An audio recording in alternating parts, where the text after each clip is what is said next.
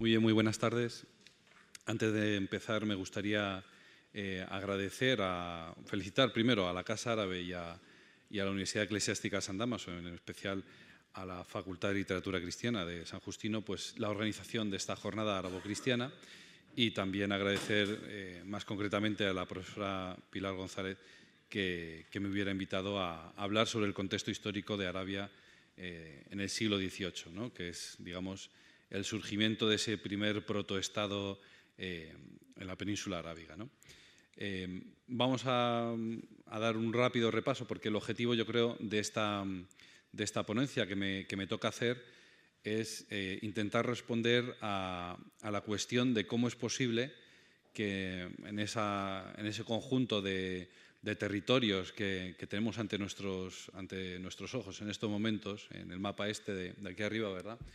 Eh, pues ver un poco cómo eh, en medio de esas tribus al final acabó asentándose de una manera más o menos perdurable el, Islam, en la versión eh, wahhabí o wahhabista. Entonces vamos a ver un poquito cuál fue la evolución del Islam hasta el siglo XVIII, muy rápidamente, esos intentos de reforma, que no fue único el de Al-Wahhab, y ver también un poco cómo era el contexto en Occidente en el siglo XVIII, para que no lo veamos desconectado del resto de la historia del mundo. ¿no? Y también un poco el contexto social y político de la península arábiga en ese momento y luego muy brevemente y muy rápidamente la evolución de Arabia Saudita desde ese siglo XVIII pues, hasta nuestros días.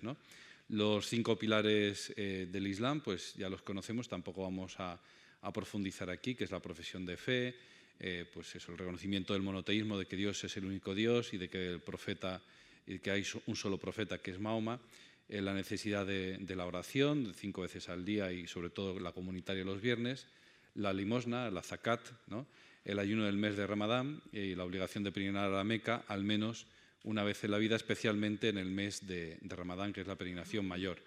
Eh, ¿Cómo es Arabia, la península arábiga en, el siglo VII, que es cuando surge la predicación de Mahoma? Pues eh, es un conjunto de oasis, eh, de pocas ciudades, eh, muy pocas, muy pocos asentamientos urbanos, sobre todo en el sur, en las zonas más montañosas, eh, por razones que, ya se han dicho aquí antes. Y esta es la, expansión del Islam a través de esas conquistas militares, pues primero por, el entorno de Medina y Meca, y luego toda la península arábiga, y pues ahí en un poco en un tono verde más, más clarito, ¿verdad? Pues hasta Samarcanda, en el actual Uzbekistán, hasta el occidente eh, todo lo que es la península hispánica, incluso un poquito más allá arriba del norte de los Pirineos, pero bueno, esas conquistas del Islam eh, pues se van expandiendo poco a poco, con Mahoma, con los cuatro califas ortodoxos, luego en el califato Omeya, el califato Abbasí, progresivamente. Traigo aquí esa fotografía del Palacio de los Omeya, porque hay una representación, y esto es solo un ejemplo, una representación humana, una figura humana, y esto estaba prohibido en el Islam. Y ya desde el siglo VIII, es decir, 100 años más tarde de la predicación de Mahoma, ya hay, digamos, incumplimientos dentro del propio Islam de ese precepto de, no, eh, no, reproducir, no hacer reproducción eh, pictórica o, escultórica o lo que sea eh, de figuras humanas. ¿no? Entonces, para que veamos que no es todo tan monolítico como, como podemos em, pensar. ¿no? Y luego, muy importante, esa división del califato eh, eh, otomano en sultanatos y luego, por supuesto, la conquista mongol. Eh, pues en especial, a mí me gusta hacer, hacer, siempre referencia al gran Timur, al gran Tamerlán, el Timur el Cojo, porque, pues en fin, yo que soy experto, entre comillas, entre muchas comillas, en Asia Central, pues no, voy a decir que tengo admiración por, por Tamerlán, pero sí que tengo gran interés en, la figura de este, de este señor, ¿no? que fue, pues, tuvo un imperio vastísimo. ¿no? Esto es otro, otra, otro dibujo de, pues, precisamente de un manual de dentistas ¿eh? del momento. ¿no? Es decir, no están haciendo nada extraño, sino que están, están enseñando cómo extraer una muela. ¿vale? Entonces ya desde muy temprano, ya digo, hay desviaciones dentro del propio eh, Islam y se fomentan el Islam suní y las artes, las letras, pero se soslayan las ciencias naturales, ya digo, salvo eh, la medicina. Y esta es una de las explicaciones por las cuales algunos de los autores dicen que el Islam pues, tiene digamos, una, eh, una evolución pues, muy breve, ¿no? muy, muy corta. eh, se fijan más en las tradiciones, en el derecho, en la teología escolástica, en los comentarios al Corán, pero no se encargan de hacer una profundización, un estudio eh, sistemático de, pues, del mismo Corán. Es eh, esto que decía la profesora Pilar González también, ¿no? de esa crítica literaria, esa crítica histórica, pues no aparece. ¿no? Y entonces en, en el siglo XVIII, incluso antes, se predica la salafilla, es decir, una vuelta a las raíces, a los orígenes. Es decir, esto es algo digamos, recurrente dentro del Islam, esa predicación de la vuelta a los orígenes. Eh, también desde bastante pronto, bastante temprano, se da un enfrentamiento entre el sufismo y el establishment, sea suní o chií, también dentro de la península arábiga, porque el, sufí, el sufismo eh, pues tiene una gran pujanza. ¿Por qué? Pues porque postulan esos métodos de autodisciplina, autoconocimiento, que conllevan cierta crítica a lo establecido. Por eso se enfrentan al establishment al poder político establecido, suní, sea suní o sea chií. ¿no? Hay un gran reformador que es Ibn Tamilla, que murió en el, siglo XIV, en el 1338, que pedía de nuevo una reforma para volver al Islam originario, a las raíces, y defendía el, libre, albedrío, es decir, ese, eh, una especie de libre albedrío, es decir, que el hombre eh, tiene que estar sometido a Dios, sí, pero no todo está predestinado, sino que existe la posibilidad de decirle a Dios no en algún momento. ¿no? Ese clima intelectual del siglo XVIII es en el que surge Al-Wahhab. Hay un par de maestros yemeníes que, sobre todo el primero, eh, sí que dice que puede haber influido, si no haber influido de alguna manera en, Al-Wahhab, sí que pone de manifiesto que ese ambiente predicado o ese mensaje predicado por Al-Murtada era realmente compartido por, Al-Wahhab, que veremos después, ¿no? La, defensa de la unicidad de Dios, ese tawhid, esa unicidad de Dios, pues eh, eh, no era exclusivo, no era algo exclusivo eh, de Al-Wahhab, ni mucho menos, es decir, está en las raíces del Islam, pero la insistencia, digamos, el, insistir mucho en, esa, en ese aspecto, pues sí que era, digamos, parte especial de la, de la predicación de Al-Wahhab. Occidente en el siglo XVIII pues, eh, que es la época del Wahhab, 1744 en adelante, eh, tenemos esta revolución americana, es decir, la independencia de Estados Unidos, cómo eh, pues, se, hace, se elabora, se, proclama esa declaración de independencia, cómo se elabora una constitución, etc. ¿no? Es toda una serie de pensamiento fruto de, la ilustración y fruto de esa ilustración también tendremos la Revolución Francesa y, eh, luego pues, eh, el desarrollo militar con el Imperio Napoleónico y luego el, contragolpe eh, de la restauración con el Congreso de Viena 1814 y 1815. Pero ya tenemos ahí la semilla puesta por la Ilustración, que es un pensamiento totalmente distinto al que evolucionará en, la península arábiga en estos momentos, pero para que se vea bien el contraste entre, entre lo que es Occidente y lo que es esa península en estos momentos. Pero también eh, vemos la, decadencia del Imperio Otomano ah, en el siglo XVII con algún pequeño restablecimiento y reforma hasta, pues eso, 1789, hasta la Primera Guerra Mundial. También hay que tener en cuenta el expansionismo británico, eh, pues cómo mm, intentó eh, y, ciertamente triunfó, intentó introducirse en la península arábiga no de manera colonialista, no de manera como lo había hecho en la India, sino de otra manera mucho más mm, inteligente, que era eh, pues administrando, no, pero sí sometiendo tampoco, es decir, teniendo bajo cierto control, eh, ayudando económicamente, eh, por decirlo así, a los, a los líderes políticos de, de, la zona. Y este imperio británico es el que entra en pugna con el imperio zarista por ese gran juego es el imperio ruso, entonces entra en, competición con él por hacerse con cuanto más territorio mejor. ¿no? Entonces es ese gran juego eh, que se está desarrollando desde Catalina la Grande prácticamente en el siglo XVIII, pues sobre todo en el siglo XIX, ese gran juego entre el, imperio británico y el imperio zarista. La evolución de, lo que es la península arábiga, pues ahí lo tenemos, es en Nach, que es el, centro de esta península, al-Hasa, que es el oriente, y Hiyad, que es el, occidente. De, bueno, pues de todo esto ya hemos estado hablando anteriormente, los anteriores ponentes. Salim I ocupa Egipto, que protegía esa parte eh, occidental del Hiyaz y que efectivamente es la Arabia Occidental. Entonces, Egipto protege a partir de ese momento, Egipto que es, eh, digamos, un eh, régimen vasallo del Imperio Otomano, protege esa parte occidental porque ahí están los lugares santos, Medina y Meca, ¿verdad? Y el centro queda, pues bueno, pues es poco interesante, es poco rico, poco rico en, ganado, poco, pues es un desierto, hay pocos oasis y por lo tanto pues es dejado a, su, a su aire, ¿verdad? El centro, como digo, es pobre, eh, pobre en dátiles, pobre en ganado, sus propios moradores miraban más hacia Hasa y más allá, ¿verdad? Hacia, lo que hoy es Irak, el, Tigris y el Éufrates. Eh, Dirilla, que es el, centro, eh, el oasis central del Nach, pues no contaba con más de 70 familias hacia, hacia mediados de ese siglo XVIII. Y su gobernante, el gobernante de este, este centro, de Dirilla, desde 1727 y hasta su muerte en 1765, eh, fue precisamente Muhammad ibn Saud. Entonces, eh, este es el fundador, digamos, de esa dinastía, dinastía saudí. Como vemos, pues, estos son imágenes ya del siglo XX o pues, eh, dibujos del siglo XIX también, pero vamos, es, es la vida del desierto, tribus que guerrean entre sí, sobre todo en el siglo XVIII.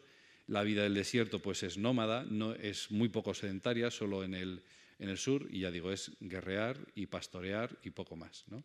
sobre todo en, esa parte del, centro de la península. ¿no? Y es el estilo de los, de los beduinos que, pues, que ha sido heredado, ¿no? que se enfrenta precisamente con eh, el otro estilo de vida, que es el sedentario, eh, al Hadar, que son los sedentarios frente al, al Badilla, que son los beduinos nómadas. ¿no? Esa primera experiencia exitosa del Estado, ese, nace con ese pacto de Dirilla en el año 1744, que son pues eso, los orígenes de la actual familia al-Saud, del régimen eh, saudí. ¿no? Eh, estas son las etapas que se suelen señalar como, como más importantes de, de, ese desarrollo histórico del poder político de los, de los Saud. Eh, bueno, esto es un mapa que refleja precisamente eso, ¿no? el centro en Dirilla, y de ahí la expansión de los primeros, eh, de los primeros descendientes de, Al-Saud, pues eh, ahí tenemos esto en el primer Estado saudita hasta el año 1818, que este es, digamos, a lo que yo le voy a dedicar más atención, luego el segundo Estado saudita y luego, por supuesto, el establecimiento del Reino de Arabia Saudita en el año 32 y, en fin, y de ahí pues a lo que tenemos hoy. ¿no? Eh, Muhammad Abdal-Wahhab At-Tamini, que vivió pues bastante tiempo, ¿eh? para lo que, lo que es la época sobre todo, y vamos, y hoy en día también, bastante tiempo, ¿eh? pues se dice de él que era un hombre de religiosidad beduina, con ardiente genio también, se dice esto, que si, se siente atraído por los aspectos positivos del sufismo, decir, el sentirse libre, el, el mirarse, el conocerse a sí mismo, ¿no? y viajó por eso a Irak y también a, Irán. ¿no? Fue inspirado por Ibn Tamilla, es decir, se inspiraba en esa obra de aquel reformador que habíamos dicho antes, que hacía hincapié en esa unicidad de Dios. Y al principio fue protegido perdón, por el emir de Uyaina, Uthman ibn Muhammad, eh, que está a escasos 45 kilómetros de, de Riyadh, pero este luego le expulsó, presionado por los jefes eh, Banu Khalid de, de Al-Hassa, ¿no? y acogido en Darilla, que está a 60 kilómetros de Uyaina, eh, pues por esto, ¿no? porque lo que predicaba eh, era que, pues, que había que creer solo en, un solo Dios y que había que rezar cinco veces al día y era muy estricto en el cumplimiento de, ese, de los preceptos coránicos. ¿no? Y por lo tanto, eso hizo que se granjeara la enemistad de algunos de los pobladores de eh, Uyaina y, en fin, al final el, emir le tuvo que le dijeron que le matara, pero el emir dijo, bueno, no lo voy a matar, eh, le voy a dejar que se marche a otro sitio y ya está, él y su familia, que coja él, eh, que coja él y su familia se puedan ir a otro sitio. ¿no? Por eso escribió el, libro de, la unicidad de Dios, del monoteísmo, el Kitab at-Tawhid. Eh, es un defensor de la itihad, de la libre interpretación del Corán. Precisamente lo que va, puede parecer paradójico, pero va en contra del control de los ulemas. Entonces, al-Wahhab eh, al principio estaba en contra mm, de que los ulemas tuvieran, digamos, la versión oficial y, él estaba a favor de esa libre interpretación del Corán. De hecho, condena, el principio de autoridad, el taklid. Así rechaza el Quillas también el, método de razonamiento analógico para evitar precisamente que los ulemas generalizaran. Es decir, hemos cogido esto del Corán, que es similar a esta otra situación y por lo tanto se aplica lo mismo. Pues para tener cuidado con eso, para evitar eso, eh, rechaza ese método de razonamiento analógico, pero ya digo, paradójicamente en lo que cae al final es en un literalismo riguroso y, y restrictivo. ¿no? Ya digo, defendía un Islam renovado, limpio de adherencias tradicionales, sobre todo porque se miraba en el espejo del sufismo. El sufismo, por ejemplo, eh, esto lo he conocido yo un poquito mejor, más de primera mano, en Asia Central, eh, claro, no es que defienda, pero vive con total naturalidad la visita a, la tumba de santos, entre comillas, ¿no? a la tumba de personas que han seguido muy de cerca el Islam y, mueren con fama de santidad. ¿no? Entonces, eso que podría suscitar una especie de idolatría, eh, Al-Wahhab dice eso se tiene que quitar. Es decir, me parece muy bien el sufismo, la introspección, la cierta libertad que te da con respecto a ciertas cosas, pero el culto a los santos y, a los santos lugares y lugares de peregrinación, etcétera, eso lo tenemos que quitar. Como también aparece en el sufismo, por ejemplo, el culto o la reverencia hacia objetos. Eh, por ejemplo, en, una de las casas, eh, la casa natal de uno de los fundadores de una escuela sufí, que es la Naxam Bandilla, en, en Bujara, hay un tronco de un árbol que es venerado por la gente. ¿no?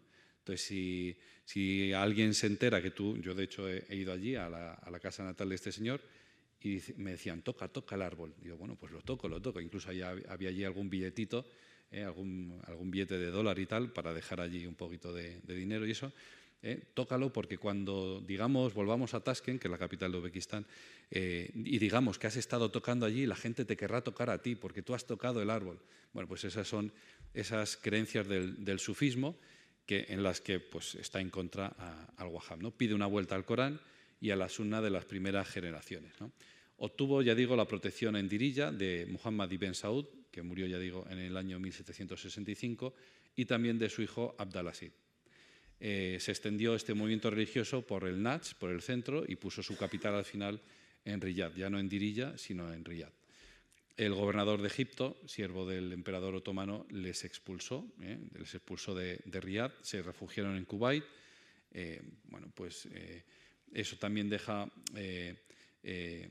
la marca en, en, la obra de Al-Wahhab que refuerza ese sentido comunitario del Islam primitivo, entonces pide que se funden granjas, sitios, y eh, comunidades reducidas eh, que vivan de su trabajo y vivan el, Islam diariamente. Y sobre todo hace hincapié en la yihad. De tal manera que Al-Wahhab le dice al Saud, le anima a, precisamente a expandir esa, esa, eh, esa fe que está predicando él, que, es el, dice él es el Islam auténtico, el Islam puro, y por lo tanto te animo a que eh, luches contra los infieles y contra los que no son de esta, de esta versión del Islam. De hecho, pues eso, ¿no? eso es lo que, lo que hace precisamente a continuación. ¿no? Y Ben Saud, que era un simple terrateniente, que poco a poco va haciendo un poco de, dinero, incluso llega a financiar caravanas comerciales, pues empieza a despuntar por sus habilidades políticas, pero también militares defensivas al defender el oasis de, de Dirilla. En cuanto aparece Al-Wahhab en este momento en escena, eh, pues, eh, en fin, digamos que se le abre el cielo, no sé, ve el cielo abierto.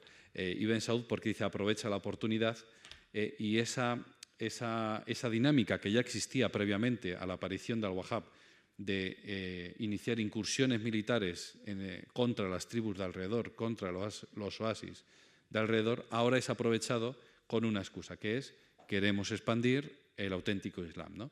Entonces, también el pago del tributo, el pago del tributo de la zakat, también es previo a la aparición de Al-Wahhab, pero ese tributo que se exige a las tribus de alrededor, en las áreas de alrededor, ahora ya tiene otro sentido distinto que es un sentido religioso. Eh, aceptamos este tributo no como simple sumisión a, lo que es una sumisión política, sino con un sentido religioso para eh, expandir expandir la yihad, para expandir eh, esta versión del Islam, no solo en los alrededores de, Dirilla o de Riyadh, sino más, más, más allá. ¿no? Tiene dos, dos, limitaciones el amigo Ibn Saud. ¿no? Es el origen tribal poco claro, lo cual dificulta que pueda establecer alianzas militares defensivas con otras tribus, porque si tienes claro de qué tribu eres, pues puedes llamar a tus primos, ¿eh? por decirlo coloquialmente, y decir, pues mira, venid a ayudarme, pero, ayudarme, pero si no conoces bien o el origen tribal está poco claro, está poco definido, pues al final no puedes eh, acudir a, ese, a, esa motivación de la sangre para, que vengan en tu ayuda. Y luego la otra limitación de, al principio de Ibn Saud era que no poseía grandes riquezas, ¿eh? grandes excedentes de riquezas, porque la zona, ya digo, era pues, muy pobre. ¿no?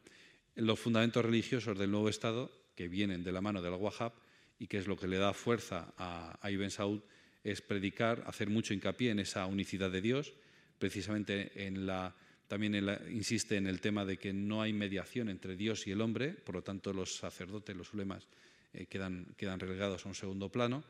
Y luego la obligación del zakat, es decir, de la, de la limosna, pero no una limosna a cualquiera, sino un tributo, ¿verdad? Y la obligación de acudir a la llamada de, de la yihad. Al final, al Wahhab le combinó hacer guerra santa contra los infieles, como hemos dicho antes, pero eh, los infieles son todos aquellos que no comparten su visión del Islam. No es que fueran malos musulmanes o que no fueran musulmanes, sino que no se ajustaran a su visión del Islam. De tal manera que Ibn Saud se convirtió en el director político de una, empresa política y Al-Wahhab pues, en el controlador, de esa interpretación religiosa concreta. De hecho, Ibn Saud le construyó una mezquita a, a Al-Wahhab para que allí pudiera predicar y obligó a niños y hombres a asistir a sus enseñanzas y el que no asistiera a esas enseñanzas debía pagar una multa y afeitarse la barba, ¿eh? cosa que es una humillación para un varón eh, beduino del desierto. ¿no? Sin el wahabismo, ya digo, es muy improbable, eh, no digo imposible, pero sí que es muy improbable que Ibn Saud hubiera extendido su control más allá de Diriyah, se hubiera lanzado a esta, a esta, campaña militar o a esta aventura política, ¿no? a esta empresa. La identificación religiosa, al final, sustituyó a la tribal, de la que carecía el propio, el propio Ben Saud, ¿eh? entonces sustituye esa identificación religiosa por esa tribal. Vamos al revés, es decir, la que necesitaba, eh, la, que la, que no tenía, pues era la tribal y la que necesitaba y utilizó al final era la, religiosa. ¿no? Al final los pobladores de, ese oasis, sobre todo en la parte sur de, ese, esos oasis del Nach, fueron sus primeros objetivos militares, ¿eh? los primeros que fueron conquistados.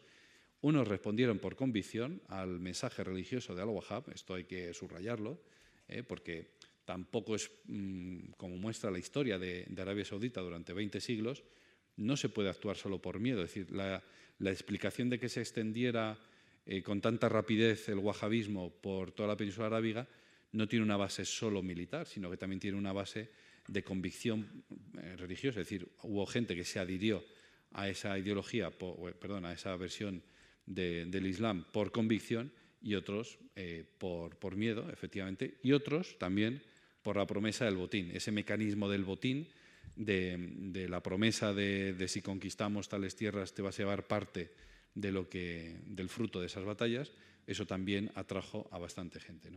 El miedo, ya digo, no es capaz por sí solo de explicar la fabulosa expansión de, ese vínculo entre Ibn Saud y Al-Wahhab en esos, años del siglo XVIII. Las ventajas que ofrecían era que se basaba precisamente en la promesa de una salvación que era temporal y eterna. Es decir, por un lado, mm, les facilitaban eh, digamos, una forma de vida pacífica, estable, eh, sin meterse en, guerras y en batallas con otras tribus, y por otro lado le, ofrecían la promesa de la salvación eterna, con lo cual, digamos, tenían esas dos grandes preocupaciones cubiertas. Las enseñanzas del Al-Wahhab, además, entroncaban con las enseñanzas que habían recibido los ulemas najdíes en Siria y en Egipto previamente, centradas en esa jurisprudencia islámica, en el fiqh, y el poder de un Islam sencillo basado en el Tawhid, pues también tiene su fuerza. Entonces, para predicar eso, pues tenía su fuerza. En el año 1792 ya se habían extendido a Riyadh, Harz y Qasim, y los emires del Nach eh, quedaron sometidos a través de jueces eh, que estaban vigilando eh, pues que se cumpliera la observancia, que se observara fielmente esos preceptos del Islam, de la versión wahabista del Islam, y sobre todo también que controlaran el pago del zakat, ¿no? a cambio de permitirles que se quedaran allí, en, los líderes eh, políticos que, se, permanecieran allí a cambio del pago de ese, de ese tributo. ¿no? Después Arabia Central, ¿eh? se fueron extendiendo eh, hacia allí, hacia, de Arabia Central se extendieron hacia el oriente, hacia Hassa, y también pues Katí fue sometido en 1780 y Bahrein y Qatar en 1797. Bueno, pues ahí, tienen ustedes el, mapa que orienta, digamos, ese, eh, esa expansión primero hacia el sur del propio Nach y luego eh, hacia el este.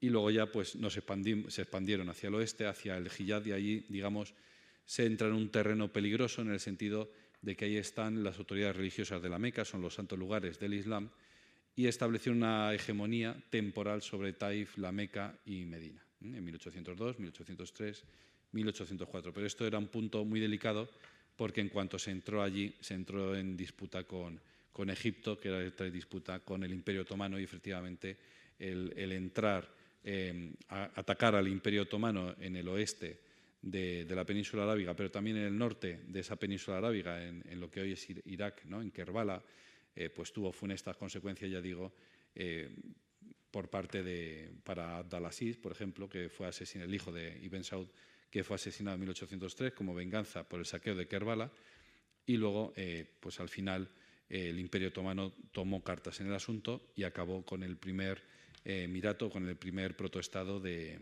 Saudí. Esos factores en el proceso de expansión, y ya a partir de aquí voy a ir mucho más rápido, porque no sé cómo voy de tiempo. Sí, ¿verdad? Estoy. Vale, bien, bien. ya respiro más tranquilo. Hay una serie de factores, se podrían señalar otros, pero pues yo creo que estos son muy, muy razonables. Primero, eh, la desunión y rivalidad entre los distintos emires, las distintas tribus dentro del Nach, facilitó que Al-Saud fuera derrotándolo fácilmente. ¿eh? La unión hace la fuerza, o como diría el, latino, eh, divide y vencerás. ¿no? Pues efectivamente, aquellos ya estaban divididos y por lo tanto fue muy fácil derrotarles uno a uno. ¿no? Las disputas internas, además, dentro de cada uno de esos oasis, entre los dirigentes de cada uno de esos oasis, fueron aprovechadas por Al-Saud alimentando la disidencia interna en cada uno de ellos. Entonces, en cada oasis él contaba con, con, aliados que le hacían la, conquista mucho más fácil. La emigración de árabes a Siria e Irak, al sur de Siria, al sur de, eh, de Irak, pues también facilita la conquista de esas ciudades que antes hemos mencionado, ¿no? porque ya había allí árabes que pudieran hacer de, quinta columna, ¿verdad? si me permiten la expresión, eh, para cuando llegaran los, los, saudíes.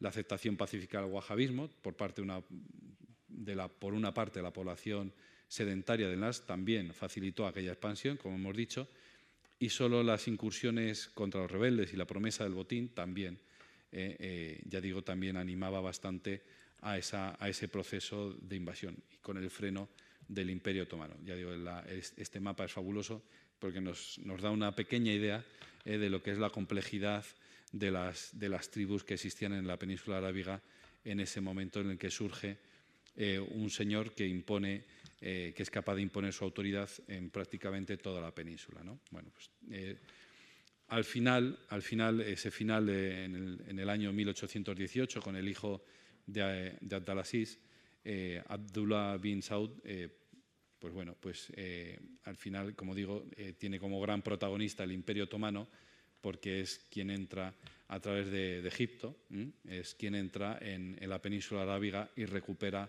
todos esos territorios que se le habían, eh, se le habían quitado y expulsa, expulsa a esta familia a, pues a otros territorios del Golfo.